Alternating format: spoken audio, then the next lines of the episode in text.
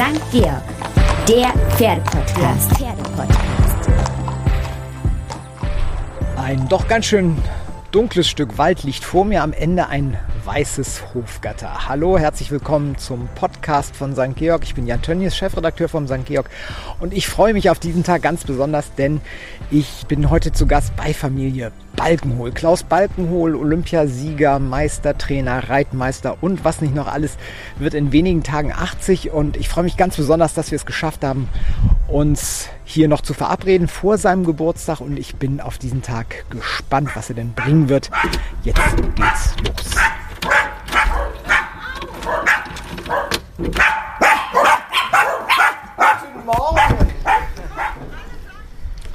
So, jetzt gehen wir also mal vom Stall in Richtung Reithalle.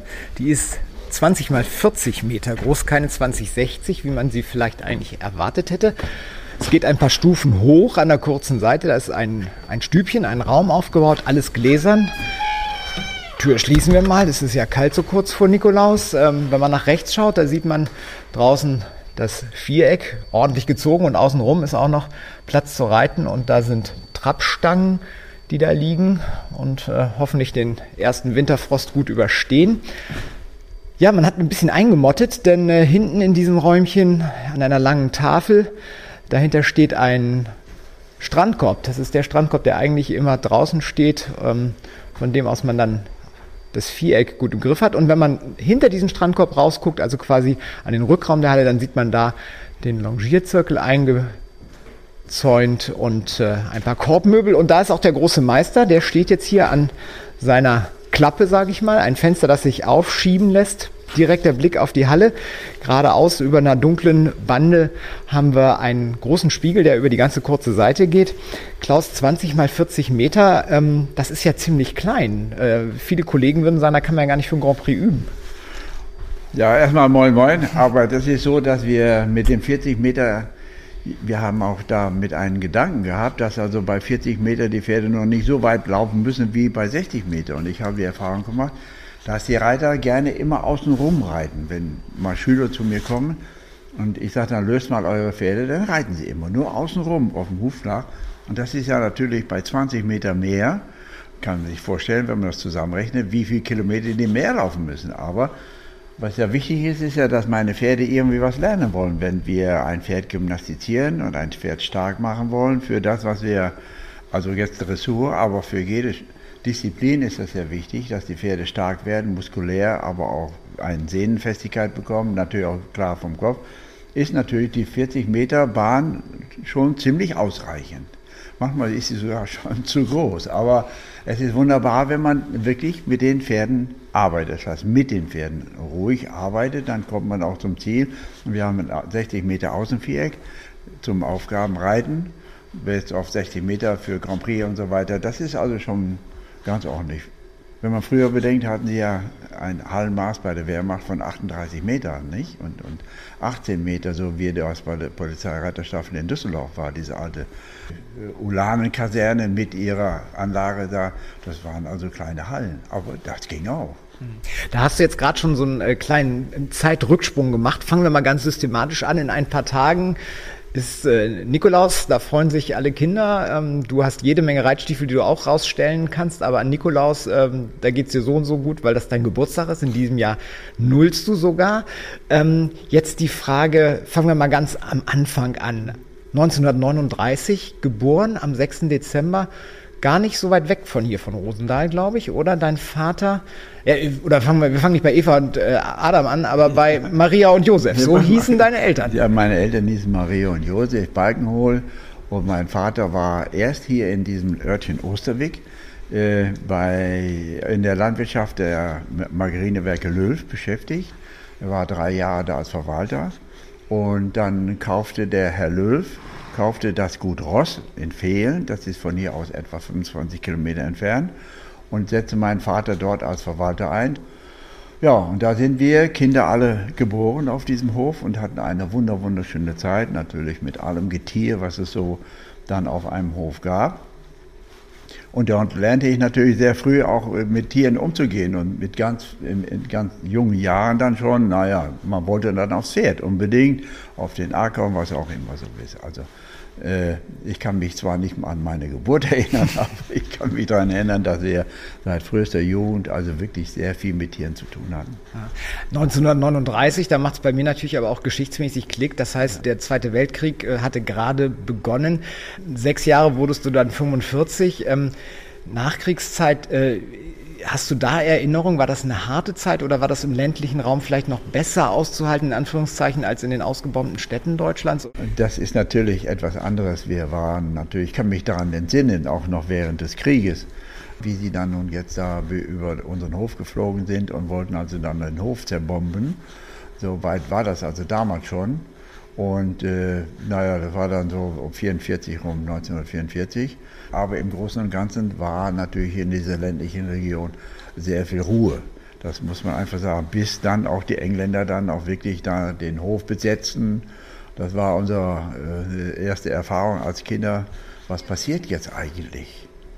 Wo die äh, Deutschen dann auch gesagt haben, so jetzt hier hast du ein paar Kanister Benzin und steck den Hof an, wenn die Engländer kommen. Und all solche Dinge. Das war natürlich alles so ein bisschen haften geblieben und wir mussten dann auch in den Keller, wenn Bombenfliegealarm war. Aber die Bomben fielen alle hinter dem Hof ein, etwa so 100, 200 Meter. Also das war schon gut, dass sie nicht so gut gezielt haben. Und dort haben die Bombentrichter und natürlich wir Kinder, wir haben natürlich in diesen Trichtern rumgespielt und konnten natürlich gar nicht fassen, was eigentlich da passiert ist. Nicht? Da kamen dann auch Flugzeugabstürze und sowas. Also das war schon irgendwo so der Begriff, na was ist jetzt los? Und dann als die Engländer dann durchmarschierten, und ich weiß das noch wie heute, ich sehe auch das Bild noch, wie ein Soldat da von seinem Motorrad abstieg und hat nach dem Ort Velen gefragt.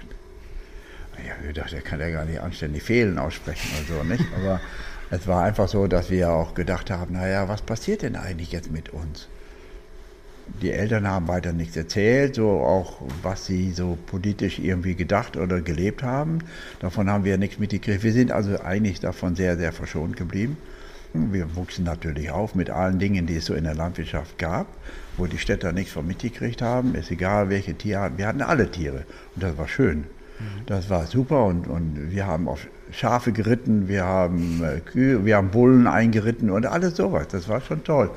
Wir haben auch Wildpferde bekommen, so die wir dann auf der Koppel hatten bei, von einem Pferdehändler. Die haben wir dann auch einreiten wollen, haben aber schlechte Erfahrungen gemacht, weil wir sie die fangen wollten und das ging natürlich nicht. Aber das war kein, sagen wir mal, den Verstand haben wir eigentlich noch nicht gehabt. So weil das einfach Wildpferde war aus dem Meerfelder Burg. Mhm.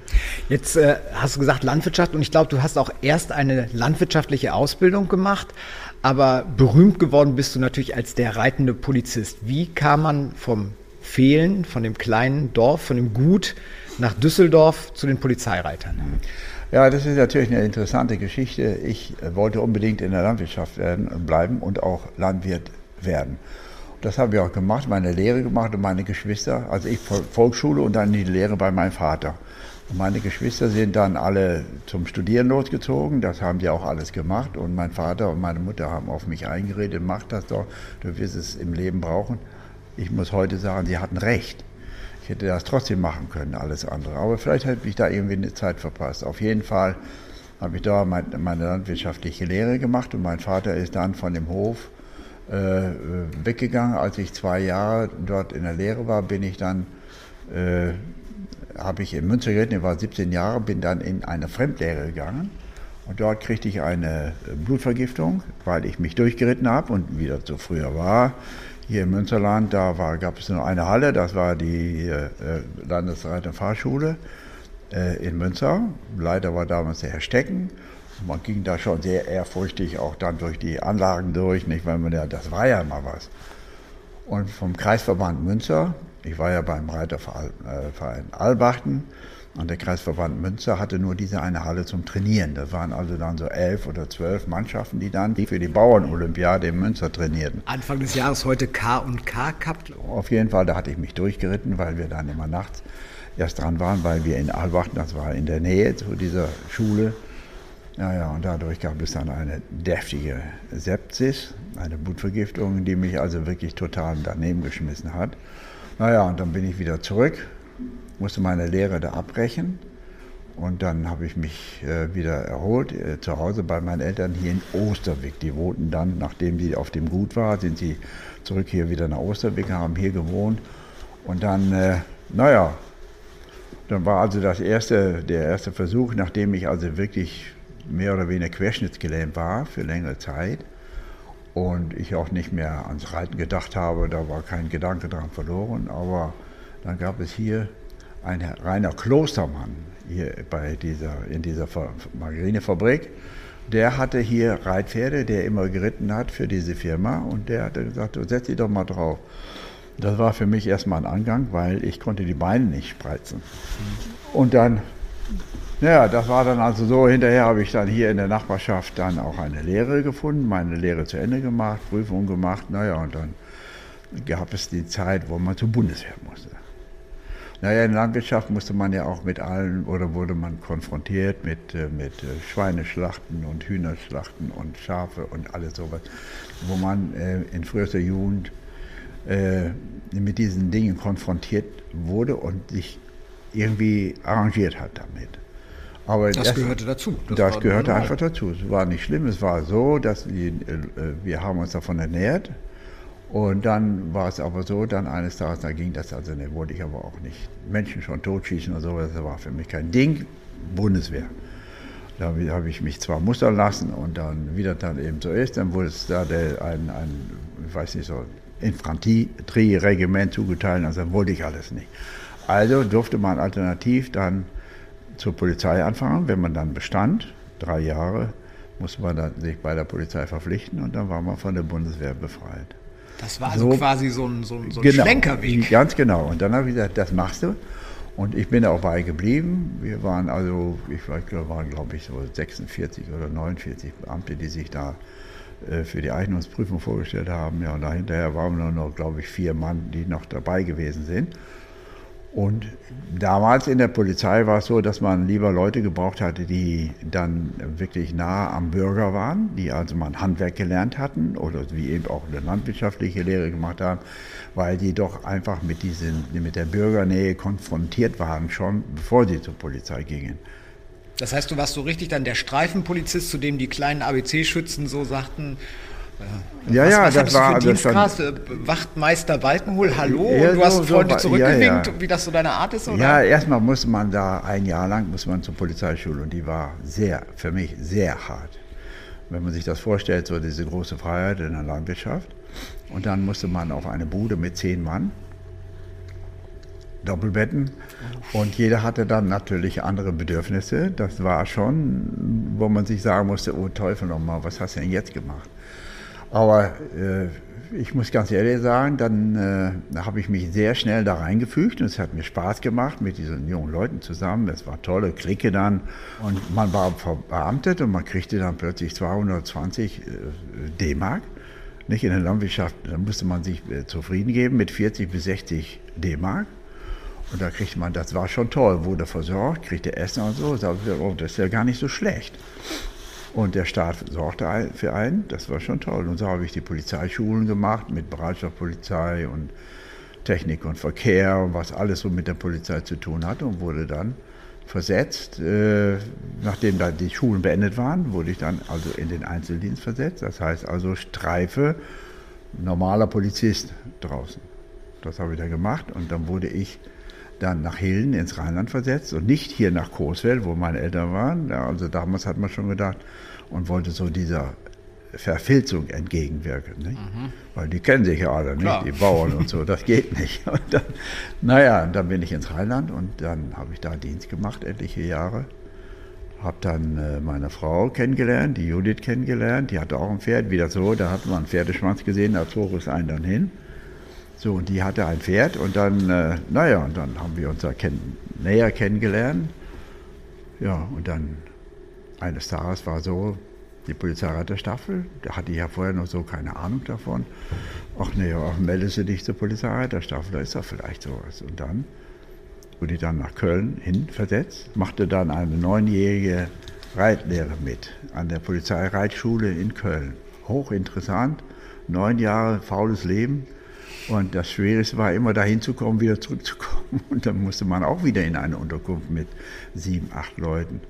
War alles nicht so schlimm, hat mir Spaß gemacht und dann so von dieser Zeit dort in der Ausbildungszeit, wo ich dann ein Pferd hatte, das krank war und äh, den habe ich dann wieder fit bekommen und dann noch ein anderer, der sie ließ sich nicht mehr reiten, mit dem ich mich dann sehr beschäftigt hatte und dann konnte ich den auch reiten und dann war das Schluss und bin ich dann, dann versetzt worden nach Wuppertal und mit der Maßgabe, ja, die müssen nach Wuppertal in der Reiterstaffel, die muss man so ein bisschen reiterlich auch wieder auf Schwung gebracht werden und die können das ja mal versuchen.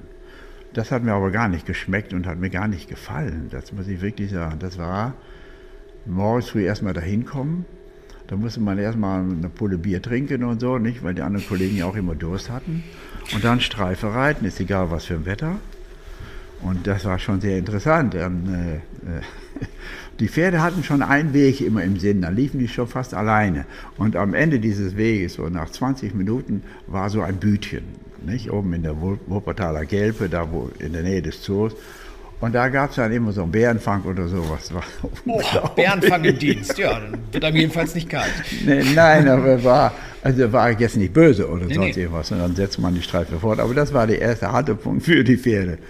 Hochinteressant. Und dann machte mir das aber keinen Spaß und ich wollte ja in der Reiterei ein bisschen weiterkommen. Und hörte dann von einem Staffelführer in Düsseldorf, ein Otto Hartwig. Dann habe ich mich kundig gemacht, was denn der Mann so, weil hochgelobt wurde. Und äh, der hatte also dann äh, bei der Kavallerieschule in Hannover gedient, war in Kamnitz und war, naja, war also so einer, wollen wir mal sagen, der auch bei der Olympiade in 36 die Fünfkämpfer äh, trainiert hatte, zu Pferde. Mhm. Nicht die Fünfkampfpferde, mhm, ja, die ja. wurden ja gestellt und dann mussten die ja trainiert werden. Ja, und so habe ich dann einen Versetzungsbesuch geschrieben und das ist ja eigentlich nicht so einfach, von einer Dienststelle zur nächsten versetzt zu werden. Und äh, mein Schwiegervater, der war auch äh, Beamter, der war im Amt für Wiedergutmachung im Innenministerium. Und der fuhr immer mit dem äh, Nachbarn, der äh, für Einsatz und Verwendung der Polizei zuständig war im Innenministerium. Das hat mir bei der Versetzung geholfen. und dann bin ich nach Düsseldorf gekommen sehr überraschend, der, zu, zu, der Überraschung der aller Kollegen, die haben gesagt, wie geht das denn? Der hat da nicht ein Gesuch geschrieben, nichts. Das ging einfach so von Hand und kam mit meinem Versessensbesuch nach Düsseldorf zum Otto Hartwig. Und da hat er sich da angeguckt, ja, da wissen wir doch gar nichts von. Ja, ist, gilt dieses jetzt oder äh, muss ich wieder zurück oder so? Nein, nein, nein, nein, bleiben Sie mal hier, setzen Sie sich mal aufs Pferd. Und das war also der Anfang, wo ich einen väterlichen Freund gewonnen hatte mit dem Herrn Hartwig. Es war unglaublich, wie dem, der mit Tieren umging. Der verstand wirklich Pferdesprache. Und der wusste das auch zu vermitteln. Ja, also dem Pferd gegenüber. Also das war schon toll, das war faszinierend. Und das hat mich auch geprägt. Und dann hat er gesagt, so, jetzt kriegen Sie ein Pferd. Herr Klompfers war einer der, der namentlich, Lisa Klompfers, der wurde versetzt als Staffelführer nach Gelsenkirchen. Und dessen äh, Pferd übernehmen die. Und das werde ich in meinem Leben nicht vergessen. Das war eine Studie, die hieß von Jason OX.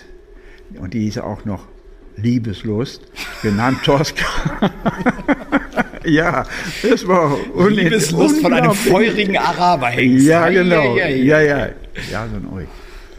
Und dann sagt er, setz nicht mal drauf. Dann habe ich mich drauf gesetzt und dann wollte ich anreiten. Ging nichts, den Kopf so in der Luft. Ja, ja machen Sie mal morgen weiter, sagt er so. Also am nächsten Tag vor der Streife war nur möglich, sondern man mhm. musste immer pünktlich raus auf Streife und da ging das drei, vier, fünf Stunden manchmal. Okay, gut. So, ich da drauf morgens ging wieder nicht. Ach du Schande, ich habe mich so schlecht gefühlt, das ist mir noch nie passiert. Ich kriegte die nicht durchs Genick. Dann habe ich gefragt, was hat denn der Klomp was gemacht mit dem? Nix, hat er gesagt, nix. Der war auch bei der Kavallerie vorher und, äh, aber der war so ein Mann von 1,90 Meter groß und der hat natürlich auch Arme wie Herkules. Nicht?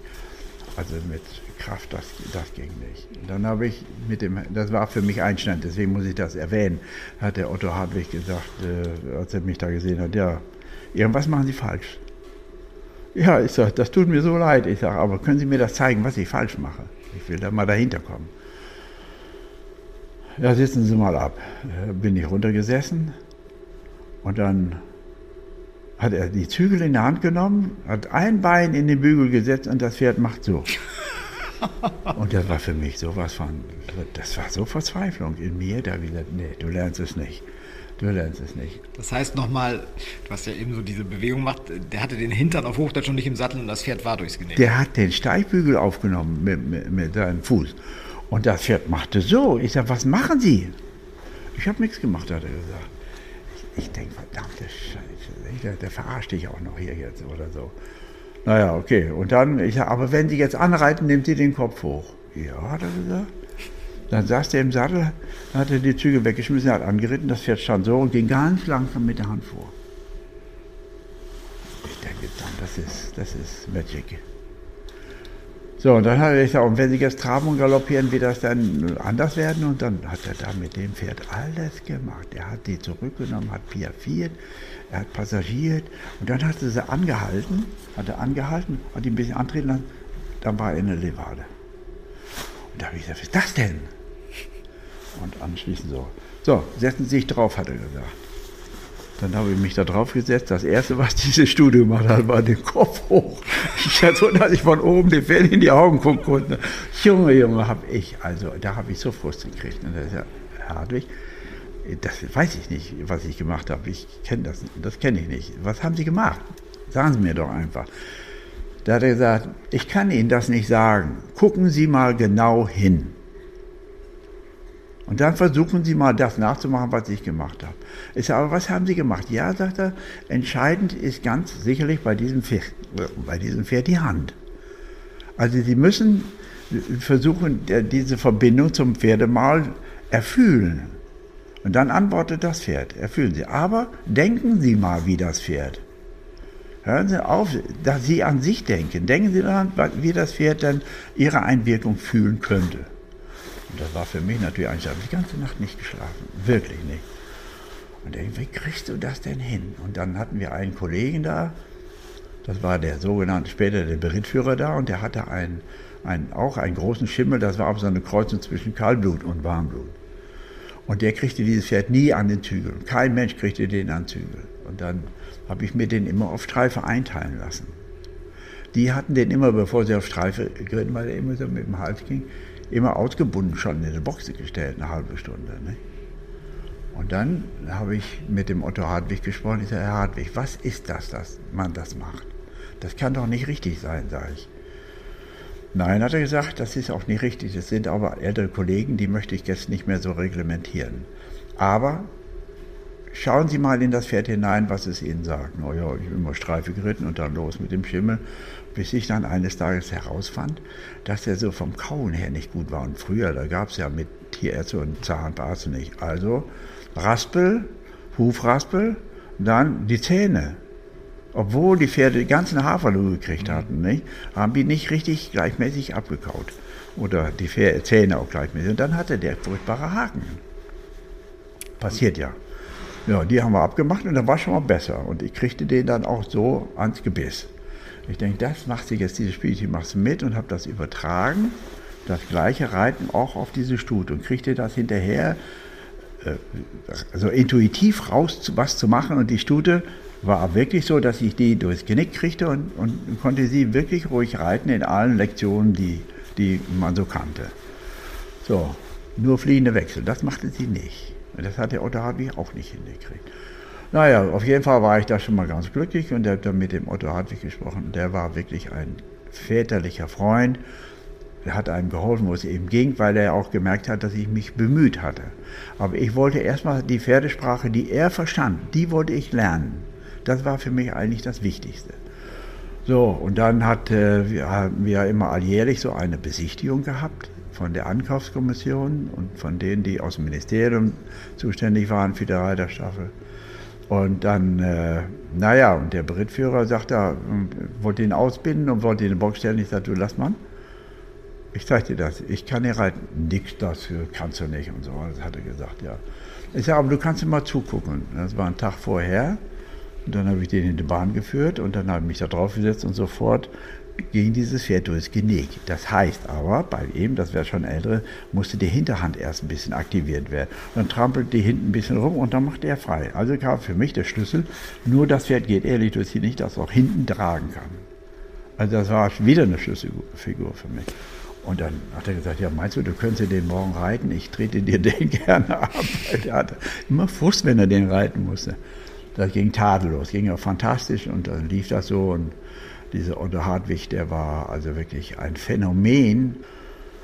Ja, und so ging das weiter. Dann haben wir Rabauke, da sagt er, fahren Sie doch mal mit nach Köln und dann gucken wir mal, ob wir nicht ein Pferd für Sie finden. Und das war Rabauke. Der später dann mehrfach ja. deutscher Meister mit dir wurde genau. und ja. der dann wirklich ja. diese Klaus Balkenhol, der reitende Polizist in der Weltspitze. Genau. Ja, ja. Ihr wart tatsächlich Weltspitze, Nummer eins der Welt wart ihr auch. Ja. Und ich glaube, ähm, er durfte anfangs nur fünf Turniere im Jahr gehen, weil er ja noch der war ja Beamter, vierbeiniger äh, Beamter. Ja, ja. Es ging also so, es gab einen Erlass des Innenministeriums, wonach die Pferde fünf Turniere zur Überprüfung der Rittigkeit, zur Überprüfung, äh, wie der Reiter damit klar, äh, klarkommt, dann auch außerhalb von Richtern beurteilen konnte. Das war also die Maßgabe für fünf Turniere. Aber nicht überregional nur, sondern im Kreispolizeibehördenbereich. Das ging nicht anders. Na gut, okay. Das haben wir dann gemacht, sind auf kleine Turniere gegangen. Das waren Turniere so im Umkreis von Düsseldorf, wo auch Katharina Wüst, die Richterin heute international mitgeritten ist und wir auch in einer Abteilung geritten sind und gegeneinander und so. War eine hochinteressante und, und spektakuläre Zeit, muss ich wirklich sagen. Das war toll und dann äh, der Rabauke machte seinen Weg, weil er kein, er war auch nicht so ein spektakuläres Dressurpferd und Rainer Klimke, der, dem, der, der eigentlich, der gehört ja nicht in der Landwirtschaft oder Caro und so, nicht? Und das war noch in Berlin und dann wurde er Dritter und Rabauke wurde Zweiter. Äh, Baumer äh, hat da gewonnen. Das war dann einfach auch ein innerer Reichsparteitag für mich, nicht? War einfach toll. So, und Rabauke machte seinen Weg, bis äh, die Sichtung für die Olympiade in Moskau war. Und dort äh, bekam er in Balve dann einen Muskelfaserriss da musste man sich aus dem Halten antraben. Und dann gab es ja diese modernen Reitplätze, wo unten drunter Pflaster, Asphalt war. Und dann ist der da ausgerutscht und hat also da so einen Muskelfaserriss gekriegt und war dann auch dann anschließend lahm und dann konnten wir das auch nicht mehr beenden, aber die Moskauer Olympiade fand ja dann auch ohne uns statt. So, er ist dann äh, noch einige Jahre Streifen gegangen und äh, war dann also hinterher auch während der Streife, wurde immer schwacher und dann dann hat der Innenminister gesagt, weißt du was, hol ihn zu dir. Wir wollen den nicht irgendwie schlachten und dann ist er hier noch auf dem Hof, ist er auch gelaufen noch, bis er dann 30-jährig hier auf dem Hof zusammengebrochen ist. Er ist rausgerannt mit den jungen Pferden und dann ist er zusammengebrochen, hatte auch einen Aortenriss und äh, haben dann einschläfern lassen. Also der hatte eine, eine, schöne Zeit und hat immer mit so einer Muskatnuss, die wir immer hatten, diese kleine Pony, das war immer ganz toll, diese beiden. Nur noch mal eine interessante Geschichte, was auch magic ist oder mystisch ist. Wir wohnten in Hilden in einer sehr wenig befahrenen, aber doch äh, äh so eine verirrte Straße mhm. in einer Siedlung. Und bis zu diesem Stall, wo wir dann Rabauke und dieses Pony stehen hatten, waren das bestimmt ja zwei Kilometer etwa. Und dieser Weg dahin war schon so ein bisschen naja, durch, durch, durch Wald, durch Feld und Flur bis zu unserem Haus. Und morgens um 3 Uhr, da sagt meine Frau, hast du das gehört? Ich sage, was denn? Da ist doch hier wie ein Huf getrampelt. Ich gucke rausgesprungen aus dem Fenster. Wer steht vom Fenster vor unserem Haus? Rabauke mit der kleinen Nuss. Und der, der hat auch keiner dahin geführt. Die sind selbst dahin gekommen. Ich runter natürlich, die waren da ausgebüxt. Und dann habe ich die ans Halfter genommen. Wir hatten noch einen Halfter zu Hause. Aber das ist ja schon irre, oder? Die sind nie da gewesen, nie. Und auf einmal stehen die da vorm Haus. Und da habe ich so gedacht, es gibt doch etwas Höheres als das, was wir nicht erfassen können. Naja, das war also die Ära Rabauke und die ging ja dann auch mit seinem Tod dann zu Ende und wir bekamen ja dann hinterher immer neue Pferde zur Reiterstaffel. Über die sprechen wir gleich, denn ja. wir sind ja hier in der Reithalle, gucken rein und ich glaube, jetzt ja. musst du dich einmal kurz um eine Schülerin kümmern und dann sprechen wir gleich weiter. Das tun wir. Okay. Danke.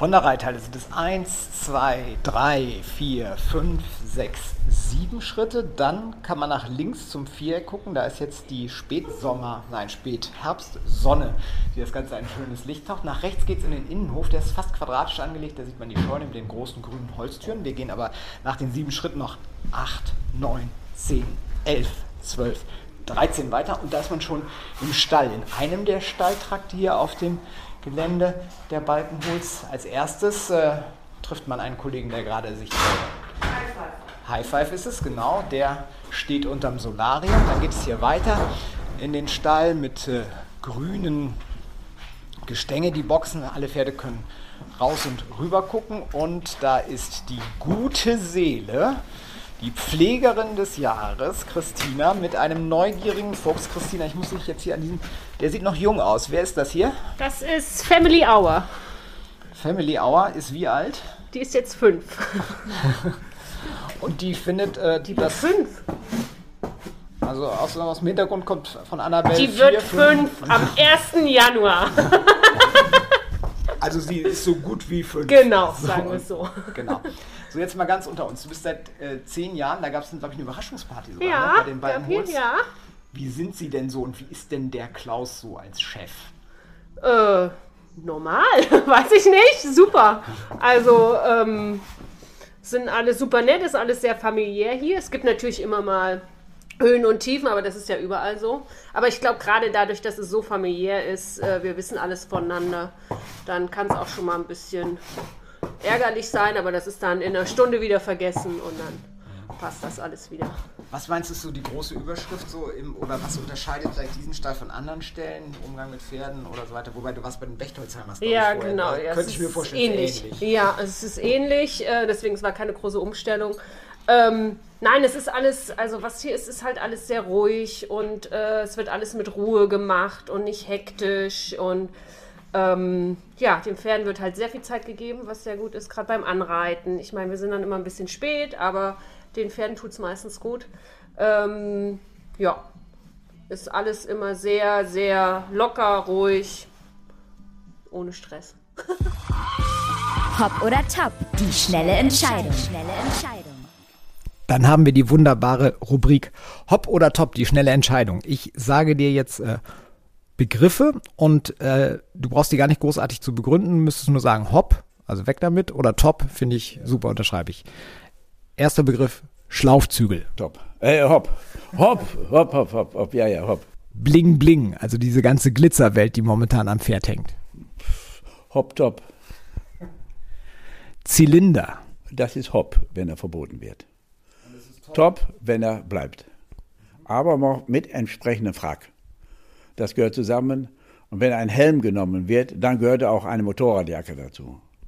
Das ist meine Einstellung zu. Aus Sicherheitsgründen wäre mir fast der Helm äh, besser als nicht. Mein erster Gedanke bei erster Gedanke bei Deutschland. Deutschland liebe ich, bin Deutscher, bleibe auch und äh, ich finde das, was im Moment ist, ganz in Ordnung. Familie. An erster Stelle. Früher war alles besser? Nein. Wenn ich nochmal zur Welt käme, dann als? Als der gleiche, der ich heute bin. Mein Lieblingspferd. Oh, das ist schwer. Ich liebe alle Pferde eigentlich, immer unterschiedlich, aber wenn ich da in, in der momentanen Zeit denke, denke ich, äh, unter den Lebenden ist jetzt das äh, junge Pferd, das wir haben, Devellino von De Niro, weil ich den sehr oft reite und äh, ein bisschen schwierig ist, aber top mit äh, Grundgang gehalten hat. Also die von die verlorene war schon Goldstern, war schon ein ideales Pferd für mich. Wenn man meine Familie befragt, dann glaubt sie, ich sei oder ich bin? Ich bin, naja, ein Familienmensch. Okay, dann haben wir noch zwei, ein paar Begriffe. Ähm, immer einen Begriff, eher Wein oder eher Wasser? Puh, das ist schwer. Ja, Wein. Als meine Person ja, würde ich sagen, auch das, also ich mixe nicht gerne, aber Wasser in Wein ist nicht schlecht, aber ich mixe ungern, sondern ich trinke lieber ein Glas Wein. Aber ich bin im Moment bei Wasser. Mozart oder Madonna? Mozart. Grand Prix Spezial oder Kür? Wenn ich eine gute, gute Kürmusik hätte, dann Kür. Aber ansonsten, der bequeme Weg ist halt der Grand Prix Spezial, was auch viele Reiter machen. Aber bei einer guten Kür muss ich sagen, ich bin zweimal Kür, äh, einmal Kür Europameister gewesen und Vizemeister in der Weltmeisterschaft in der Kür. Also eigentlich müsste ich sagen, ich liebe Kühe. Ich habe Kühen auch selbst gemacht und ausgearbeitet mit Huberto Schmidt damals, aber auch mit der Nicole Uphoff. Also ich würde gerne eine Kühe reiten, wenn das Pferd dementsprechend auch ausgebildet ist. Alpen oder Nordsee? Ich glaube Alpen, Alpen, ja. Obwohl ich gerne an der Nordsee Urlaub mache. Nicht nur an der Nordsee, auch an der Ostsee, weil ich da auch über meine Familie Verbindung hatte. Aber äh, wir fahren gerne so für den Urlaub jetzt auch, wenn jetzt ich jetzt meine Geburtstage feiere, dann fahren wir dann für ein paar Tage nach Sylt. Currywurst oder vegan? Currywurst. Und, und das letzte Paar, das wir noch haben, lieber flott oder lieber faul? Flott.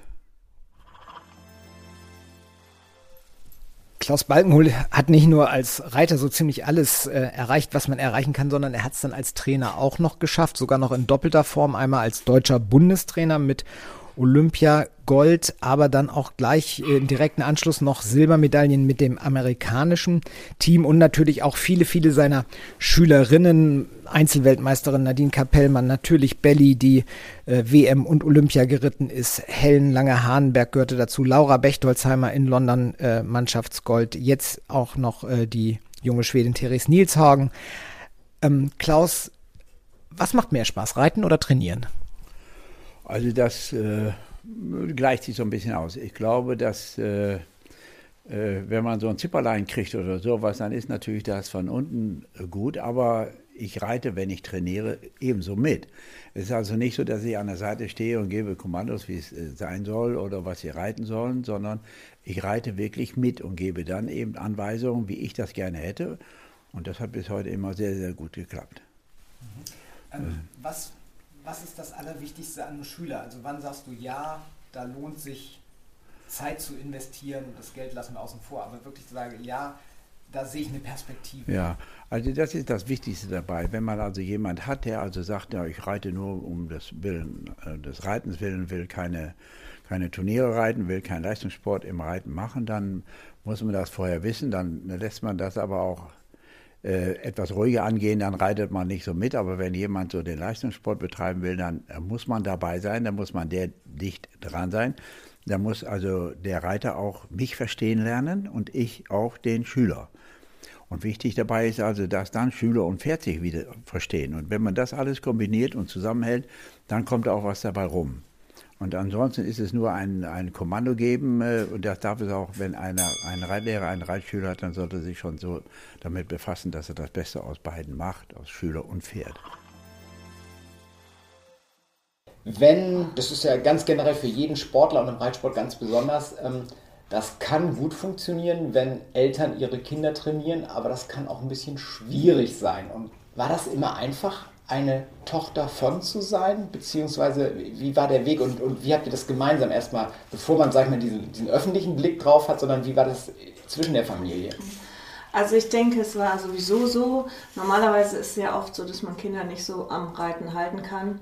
Ähm, aber bei mir war es halt so, ähm, dass ich nicht die typisch, diesen typischen Werdegang gehabt habe, Ponyreiterei und dann Großpferd, sondern dass mein Vater eigentlich immer, also vor allem zu meiner Ponyzeit theoretisch, der Meinung war, dass man ähm, das Gefühl nicht so schulen kann mit Ponys so wie mit ähm, Großpferden am Ende und war also kein Ponyreitfreund und ähm, somit sollte ich eigentlich immer direkt auf die Großpferde. Da war ich auch drauf, aber natürlich immer nur sehr ähm, gezielt, weil natürlich diese Pferde, die Turnierpferde, auch eine bestimmte Sensibilität äh, an den Tag legen und man auch nie genau weiß, ob die dann mal abzischen und mit dem kleinen Wurm, der ich ja dann in dem Moment war, ähm, vielleicht losläuft. Und insofern ähm, war es so, dass ähm, ich eigentlich ganz gezielt aufs Pferd gesetzt wurde und auch immer auch mal ausgebremst und ich eigentlich immer mehr wollte, als ich durfte. Dann hatten wir ein ähm, Pferd, das hat meine Mutter vor allem geritten, das war der Eichkater. Mit dem bin ich quasi von Reiterprüfung bis S-Dressur geritten. Und da hat sich im Beginn vor allem meine Mutter um mich gekümmert. Mein Vater hat eigentlich erst zu meiner Juniorenzeit mit ähm, Übernahme von Laudatio, den ich dann bekommen habe, fünfjährig von der Auktion in Hessen und wir hatten Eichkater verkauft, äh, hat er quasi das Training sozusagen komplett übernommen. Insofern, äh, ich bin zwar im Training mit meinem Vater auch groß geworden, habe mit ähm, Eichkater auch Juniorenprüfung bestritten, aber das war mehr so meine Mutter. Das war ähm, gut, aber auch muss ich sagen, schwieriger als mit meinem Vater, weil ich persönlich, und das ist ja so ein bisschen das Problem, Eltern, Kinder, äh, Sachen auch einfach persönlich genommen habe. Dann ist der Ton nicht richtig, dann hat man das Gefühl, die meinen das persönlich, man fühlt sich persönlich angegriffen, selbst wenn es gar nicht so ist. Also, wenn ähm, ich da mal kurz zwischengehen kann, hier geht ja auch äh, das rüber in die Küche, da ist ein großer Tisch, ganz gemütlich. Mhm. Da sitzt er ja viel, ähm, aber das ist ja schwierig, wenn solche Konflikte dann von der Reithalle in die Familie an den Küchentisch gehen oder wurden sie da vielleicht dann ausdiskutiert, weil man dann so ein bisschen eine kurze Distanz hatte, also eine zeitliche Distanz ja auch, das Pferd stand wieder versorgt in der Box und sagen, äh. Also ich muss sagen, damals haben wir noch in Hilden gelebt. Da war die Distanz vom Stall nach, zum Haus auch weiter. Ähm, da hat sich das gar nicht so ergeben. Also nachdem dann mein Vater das Training übernommen hatte, da war ich natürlich ganz happy und das hat eigentlich immer sehr, sehr gut geklappt grundsätzlich. Also das Training mit meinem Vater und mir, muss ich sagen, denke ich, das klappt sehr gut. Ähm, diskutiert, ich denke, wenn man so mit den Pferden und für die Pferde lebt, gibt, äh, also gibt es immer Diskussionen rund ums Pferd und das ist immer mal ähm, konstruktiv und auch manchmal natürlich angespannt. Ähm, ich glaube, das ist überall so, aber ich glaube, wir kriegen das ganz gut geregelt. Ähm, mit dem Vater als äh, erfolgreichen Trainer und halt als erfolgreichen Vater war es halt immer so, äh, vor allem als ich noch jünger war, dass die Leute entweder sagten, ja, ja, die Belly, äh, das ist ja kein Wunder, dass die da jetzt so mitreitet. Ähm, die hat ja auch den Vater, der setzt sich immer drauf. Und wenn es da nicht so lief, hieß, warum läuft es denn bei der nicht? Die hat doch den Vater, der setzt sich da immer drauf. Also entweder war es logisch oder es war äh, nicht können oder was weiß ich.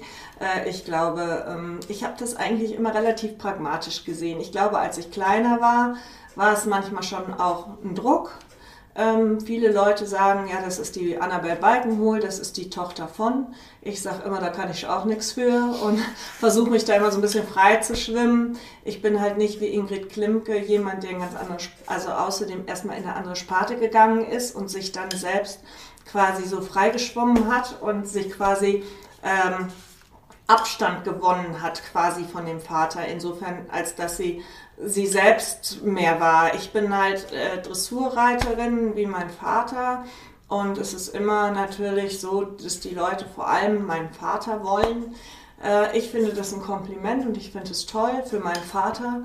Natürlich ist es manchmal schwierig, aber ich sehe es einfach so, dass ich froh sein kann, dass ich ihn hatte, weil ich so viel davon gelernt habe und es so wertvoll ist, äh, Pferde nachzureiten, die er geritten hat. Ähm, ich froh bin, dass er auch heute noch mit, ja, gerade 80 jetzt bald ähm, immer noch drauf sitzt und ich jeden Tag immer noch davon lernen kann ähm, und ähm, immer was mitnehmen kann. Ich glaube, da, das ähm, ist wiederum etwas, äh, was einen quasi ja, das ist unbezahlbar.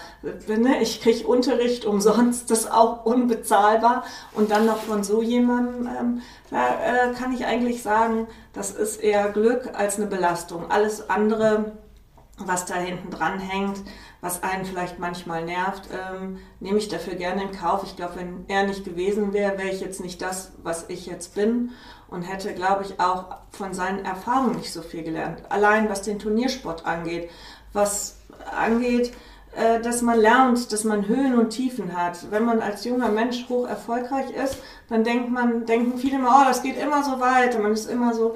Ich habe von klein an eigentlich gelernt, dass es einen Berg und ein Tal gibt. Es geht hoch und es geht wieder runter und das ist ganz normal. Und irgendwann äh, ist eine Ära zu Ende und dann muss man sehen, wie man weitermacht. Und ich glaube, es ist sehr lehrreich und sehr gesund, wenn man das vorher weiß, weil dann fällt man nicht so tief. So, jetzt hat Klaus eine große grüne Holztür aufgeschoben. Hier ja. tolles, duftendes Stroh. Das ist noch so wie das Stroh, ja. äh, das Rabauke hatte. Ungespritzt ja, so hoffentlich. Ja, das ist Roggenstroh. Wir gehen hier immer Roggenstroh. Das ist jetzt also hier der Laufstall und das ist die Easy. Kommt und Easy, spitzen Ohren Ja, genau. An. Die weiß ganz genau, dass sie Bananen frisst. Jetzt kriegt sie erstmal eine Banane. so. Ja, die ist 23 Jahre. Die äh, und meine Mädels, die wollen unbedingt, dass ein kleines Shetty Pony dazukommt, damit die immer Gesellschaft hat, wie das die anderen Pferde, die bei uns hier auch dann gestorben sind, hatten. Alle hatten diesen Pony. Mhm. Die letzte, das letzte Pony war Muskatnuss und die ist sowas bei 28 oder 30 geworden. Und hier ja. guckt noch jemand um die Ecke im Laufstall, ja, steckt sein Hals neugierig da durch. Das sind hier alles ja. Horses made by Balkenhol, oder? Ja, genau. Das ist zum Beispiel eine First, das ist eine First Ampere Tochter, die ist jetzt zwei Jahre alt und äh, mit wirklich ausgezeichneten Bewegungen, sehr schön. Und äh, das ist dann aus einer Friedenstraummutter, einer ganz alten Studie, die wir damals mal als Fohlen äh, zu uns geholt haben, die Friedenstraumstudie. Und dort hinten ist ein, äh, eine Schwester, also eine Flanell-Tochter, zu der Stute, also aus dieser Friedenstraumstute auch. Auch schöne Bewegungen. Und dann haben wir hier noch eine Schimmelstute.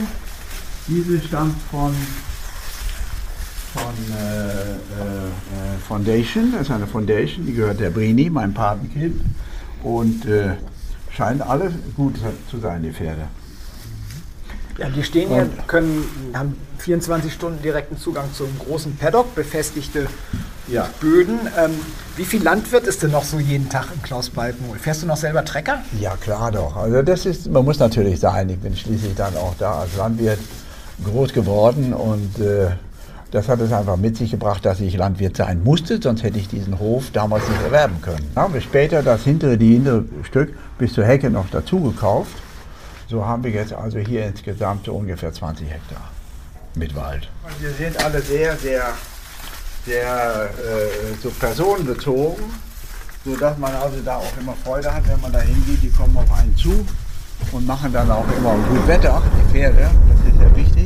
Denn ich mag nicht, wenn Pferde mit angelegten Ohren auf einen zukommen. Ich muss mir natürlich immer den Vorwurf machen lassen von meinen Lieben, die im Stall sind und die sagen, ja, wenn Sie in der, hier kommt, da ist nur Rabatt im Stall.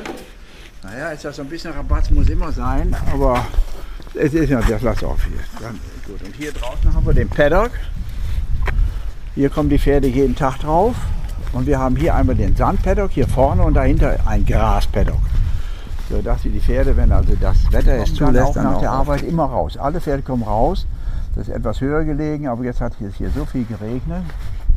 Dahinter haben wir so einen kleinen westfälische Landregen, das muss sein, oder? Ja, 100 Prozent. Aber wir brauchen auch viel Wasser, nicht? Da ist ja kein Wasser mehr gewesen. So die ganzen letzten zwei Jahre war einfach Wassernot, muss man einfach sagen. Nicht? Ja, so sieht das bei uns aus. Ja, vielen Und das Dank. macht jeden Tag Spaß, wenn wir hier über den Hof gehen und sehen dann also die Hunde, die Katzen. Wir haben hier sieben Katzen und haben auch jede Menge Ratten. Von daher ist auch jegliches Getier hier. Und meine lieben Leute wollen natürlich dann auch am liebsten noch einen Mini-Esel. Und da möchten sie gerne noch einen Alpaka haben und dann einen Pony. Ja. ja. Es ist ja bald Weihnachten, da kann man ja Wünsche erfüllen. das kann man machen, man kann die Wünsche erfüllen, aber es muss ja auch alles gestemmt werden. Ne? Internationale Sport, das ist ja eigentlich auch ein Wanderzirkus so ein bisschen. Also man trifft sich und man verabschiedet sich am Sonntag, bist du nächste Woche auch in was wo auch immer in der Welt. Äh, nee, aber in zwei Wochen sehen wir uns dann am Mittwoch in äh, nochmal wieder 800 Kilometer woanders. Also das ist schon genau richtig, was du sagst. Das ist einfach so, dass wir zu wenig ans Pferd denken. Und es wird zu wenig an das Pferd gedacht. Es wird immer, ja, du machst das und das, da sehen wir uns wieder, ah, das ist so, und da können wir uns dann schön treffen und so. Aber die Pferde brauchen ja auch ihre Winterpause, die brauchen Ruhe. Früher gab es Winterpausen. Und dann hat man so zwei, drei Monate kein Turnier, dann hat man die Pferde sich erholen lassen und dann waren die neugierig, wenn sie wieder rauskamen. Das war natürlich ein toller Fortschritt, den man auch fühlen konnte. Pferde waren auf einmal wieder frisch. Aber heute laufen sie das ganze Jahr durch und das, glaube ich, ist nicht gut.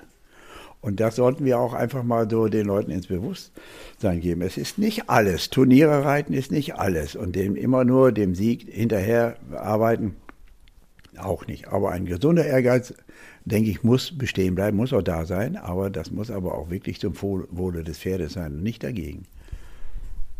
Wer kann dann noch mehr ähm, dafür sorgen, dass aber auch verstanden wird, wie mit den Pferden ordentlich sportlich umgegangen werden muss? Wir haben ja nun in Social Media die Leute, die so ein bisschen despektierlich gerne als die Wendy-Fraktion bezeichnet werden, als die Halsringreiter. Das heißt, wo jedwede sportliche Auseinandersetzung mit dem Pferd schon äh, in Frage gestellt wird, nicht bei allen Reitern, aber bei vielen Reitern. Also äh, gibt es da eine Institution, die da irgendwie einen, also den, den Wind, den Gegenwind, den uns die Gesellschaft mittlerweile zeigt, vielleicht wieder umlenken und in eine positive Richtung lenken kann? Ja, das ist auch, das ist eine schwierige Angelegenheit, weil viele junge Menschen, also schon im Kindesalter, noch sehr früh mit Pferden zusammenkommen. Das sind dann Puzzletiere wie Ponys oder sowas, aber das kann nicht das ganze Leben gelten.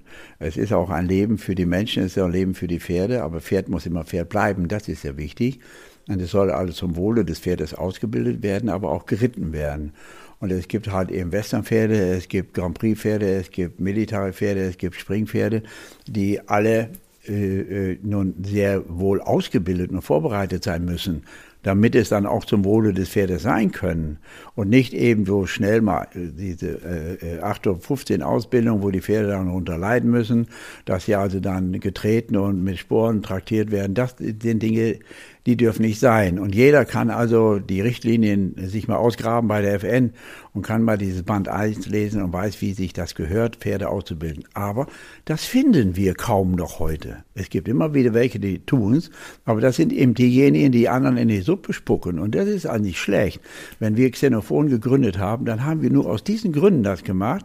Hans-Heinrich Isenbart, Herr Stecken oder alle diese Leute, die ja wirklich bewiesen haben, dass also Pferde pferdegerecht ausgebildet werden können, nach allen Regeln der Kunst und damit die Pferde langlebig bleiben, da muss ich sagen, das kann nicht über den Haufen geworfen werden. Und das wurde belächelt und wurde aber auch dann als, naja, da kommen schon wieder welche, die was Neues erfinden. Nein, die wollen nicht Neues erfinden, sondern die wollten was Altes wiederherstellen, was früher gut gewesen ist. Nicht was früher war auch vieles schlechter.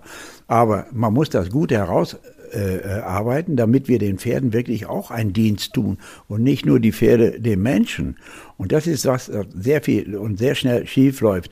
Und da muss ich ja ehrlich sagen, wenn also dann wirklich dann von außerhalb sehr viele mit Kameras da am Viereck stehen, warum machen sie das? Um sich selbst dann irgendwo Freude zu bereiten oder was? Nein, um Missstände aufzudecken. Das finde ich in Ordnung, finde ich gut. Wenn wir uns nicht mehr kontrollieren lassen wollen, dann haben wir irgendwie was am Stecken. Wenn wir das nicht wollen, dass man uns beobachtet, dann machen wir was falsch. Und wenn wir es richtig machen, kann uns keiner. Und dann können wir wirklich das Pferd in seiner schönsten Anmut auch zeigen. Aber nicht, wenn Pferde nicht pferdegerecht ausgebildet werden. Aber wir müssen in der heutigen Zeit, und das ist einfach so, das in Kauf nehmen und müssen uns benehmen. Und wenn die Leute, die keine Ahnung davon haben, uns lehren müssen, wie wir uns zu benehmen haben, dann läuft doch was daneben dann sind doch die Leute, die eigentlich da was von verstehen, nicht mal befragt worden. Deswegen sage ich auch, man muss also die Menschen, die also dann da etwas kritisieren an unserer Reiterei, das hat nichts nur mit, mit Dressurreiten zu tun, sondern mit allen Sparten, doch einfach mal kommen und sollen sich mal auf ein Pferd setzen, das ausgebildet ist. Wie schön sich das anfühlt, mit welcher Harmonie man ein Pferd reiten kann. Und das fände ich gut. Also ich hätte nichts dagegen, wenn morgen hier da zehn Leute sich anmelden und sagen, ja, viel mehr können wir ja nicht lassen wir möchten uns mal gerne das angucken, wie ihr eure Pferde vorbereitet. So, nur das können wir machen. Und wir müssen auch denen die Hand reichen. Und wenn wir schon so eine Opposition haben, dann müssen wir mit dieser Opposition umgehen und lernen, damit umzugehen. So finde ich das eigentlich.